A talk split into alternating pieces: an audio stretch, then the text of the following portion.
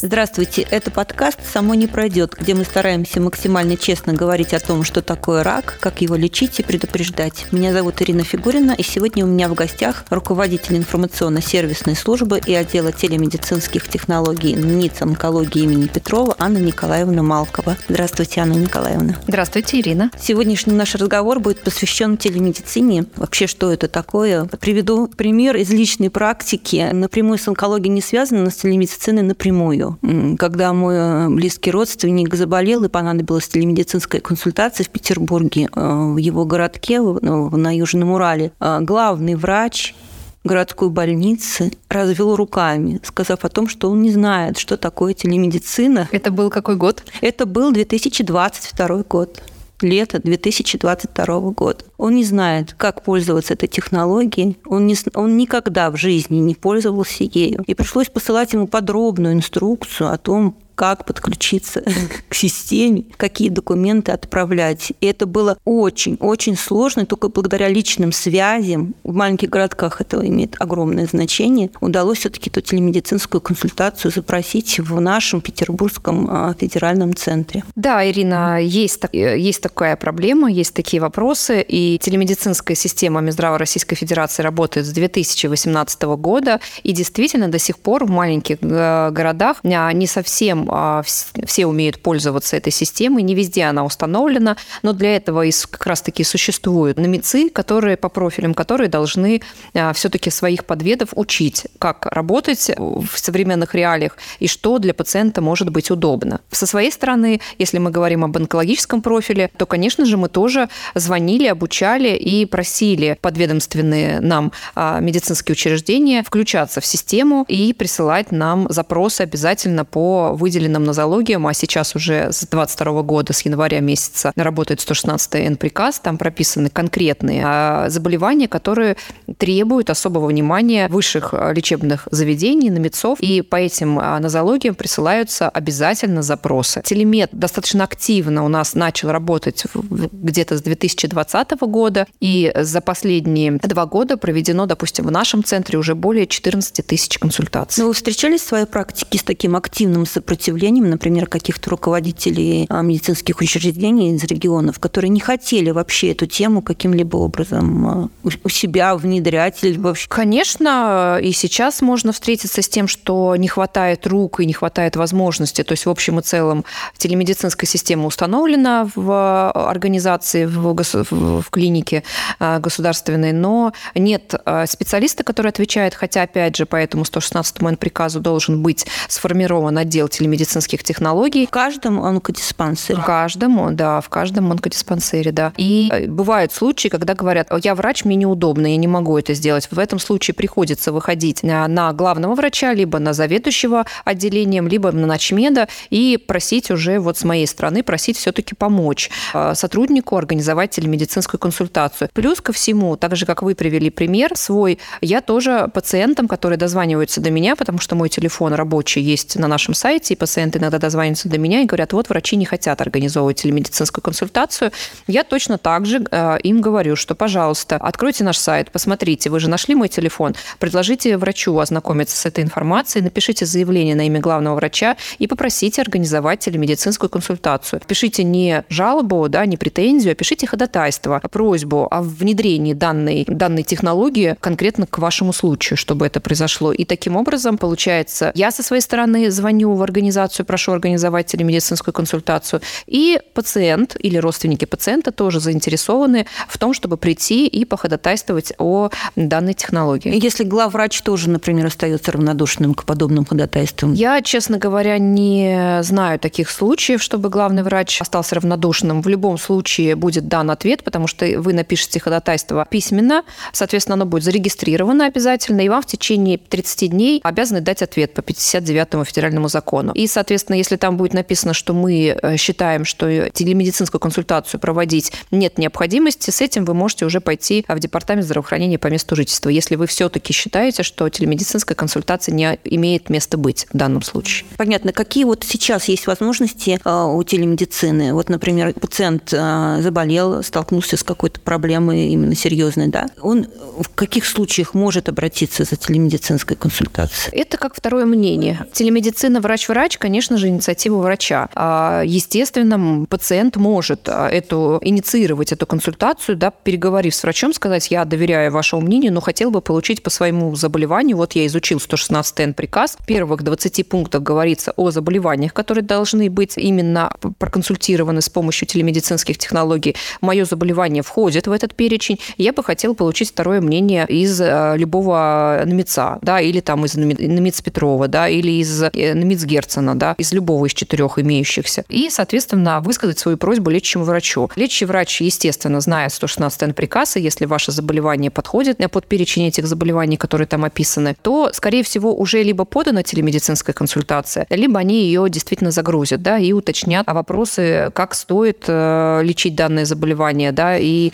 имеется ли возможность э, на сегодняшний день в конкретном учреждении лечить это заболевание, либо они будут просить забрать пациента в НМИЦ. Да, такое тоже вполне возможно. Это инициация в получении второго мнения с помощью телемедицинской системы Минздрава Российской Федерации. В некоторых учреждениях, не только онкологических, да, а, есть возможность э, получить второе мнение. Кто-то это делает до сих пор посредством электронной почты, что является не совсем законно, с пациентом, да, общение. У нас разработана система личный кабинет, и мы принимаем по защищенным каналам, принимаем данные пациента через э, его личный кабинет, созданный на нашем сайте. А, соответственно, таким образом тоже пациент может воспользоваться э, получением так называемого второго мнения. Единственное, что, так как пациент у нас ни разу не был, это будет оценка эффективности лечебно-диагностических мероприятий. Что это такое? Вы присылаете свои документы, и доктор интерпретирует, а достаточно ли было выполнено обследование для того, чтобы можно было принять решение, или недостаточно, или, допустим, вы уже начали лечиться, и доктор, наш доктор, врач-специалист, онколог оценит, а достаточно ли во время лечения проводит вам обследование, или необходимо что-то еще добавить, и пригласит вас на очную консультацию. Да, мы вам не напишем изменения лечения, изменения диагноза в такой консультации, но мы сможем вас направить, и вам будут понятны ваши действия. Если вы действительно самостоятельно захотите приехать и уже проконсультироваться очно в нашем учреждении, то вы хотя бы будете знать, какие манипуляции вам нужно сделать до этого. А пациент может зарегистрировать свой личный кабинет на сайте НИЦа онкологию Петрова. минуя любых посредников. У него должен быть зарегистрированный аккаунт на госуслугах, а, соответственно, открывается наш сайт www.neoncology.ru,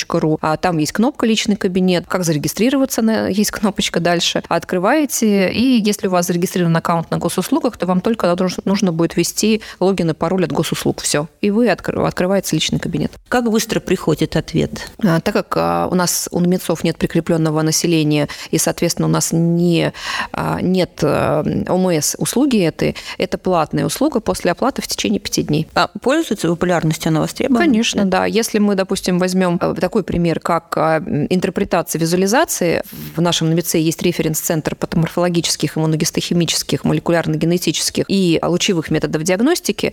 Так вот, посредством референс-центра в течение 2022 года было выполнено только интерпретация визуализации в количестве 880 штук. Это через э, телемедицинский канал Минздрава Российской Федерации. А через личный кабинет было прислано 878 штук, да, то есть мы одинаковое количество выполняем как покрываемые субсидии Российской Федерации, да, то есть бесплатно для пациента, так и э, в рамках платных медицинских услуг через личный кабинет. Возможности телемедицинских консультаций вот в формате врач-врач, э, они какие? Возможно пересмотреть точно так же визуализации, возможно пересмотреть гистосканы, то, что присылают цитосканы, э, ПЭТ-КТ, дать оценку проводимому лечению, да, поменять диагноз и, возможно, провести видеоконференц-связь, да, то то есть если лечебное учреждение запрашивает, где находится пациент, видеоконференц-связь, у них есть какие-то вопросы, а мы можем провести э, видеоконференц-связь, и иногда наши врачи, специалисты, доктора наук, профессора соглашаются на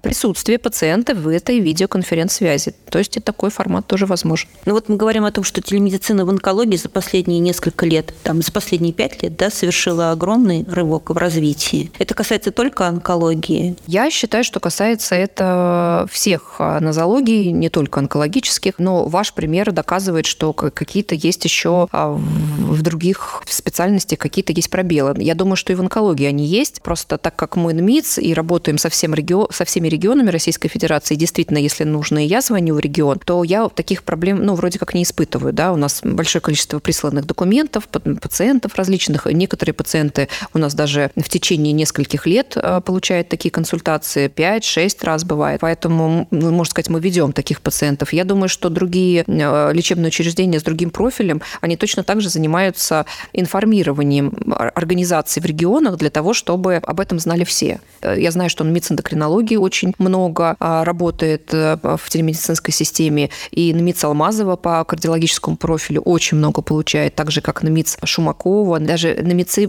экстренной помощи, да, то есть вот всем известные НИИ Склифосовского, они тоже оказывают консультации, и там как раз-таки консультации экстренные и неотложные, то есть там отвечают врачи в течение двух часов. У нас, конечно, профиль все-таки онкологический, это плановый профиль, мы отвечаем в течение там 5-6 рабочих дней. А вот э, такие организации, как Дженелицы, как Склифосовский, они отвечают в течение двух часов на консультации такие. Вот еще одна проблема, когда человек, например, пролечился, успешно пролечился в федеральном центре и уезжает обратно к себе домой, в тот же маленький городок, где его ведут уже местные врачи. И опять возникают вопросы. Опять пример из личной практики. А, человек пролечился в федеральном центре и вернулся в свой городок. И там ему не способны даже сделать какие-то элементарные анализы. Например, делают снимок КТ, при, присылают его в Петербург, и петербургские хирурги говорят, неправильно сделано КТ. Мы не видим здесь того, что мы должны увидеть. И опять замкнутый круг. То есть что делать в этих случаях? Брать направление 057У и приезжать в федеральный центр и выполнять эти обследования. Э, естественно, протоколы, по которым выполняются обследования, они различны. Конечно же, некоторые аппараты, которые стоят в маленьких городах, в ЦАОПах, там, может быть, в деревнях, а может быть, к сожалению, не обладают теми возможностями, которые нужны там для определения метастазирования, допустим. Да. Э, в данном случае онколог по месту жительства обязан выдать направление по форме 057У. Пациент звонит в организацию, в которую он хочет пройти, в какое ему дали направление, в которое он хочет пройти обследование, и приезжает, записывается, и приезжает, и обследуется. Я другого варианта не вижу. Невозможно везде, в каждой деревне, в каждом маленьком городе, в каждом поселке поставить новое современное оборудование, которое будет работать так же, как в Номице. Ну, это немножко неправильно все-таки. А поэтому в основном пациент из региона, если он находится не в центральном городе, городе этой области, да, не в областном городе, то он должен приехать в диспансер и там получить все услуги. Там все оборудовано, и там все на должном уровне. Ну, вы понимаете, да, что многие же просто не знают о тех возможностях, которые э, у них есть, вот даже в плане лечения, в плане консультации. Да, пациент у нас действительно не знает о том, что происходит вокруг него. В данном случае я всем пациентам говорю, пожалуйста, открывайте интернет, изучайте. За лечение отвечаете и вы, ваш врач отвечает за лечение, но и вы отвечаете за лечение. Врач за 20 минут приема ну, не может рассказать о всех нюансах, которые есть. Сейчас огромное количество фондов, НКО, психологической поддержки.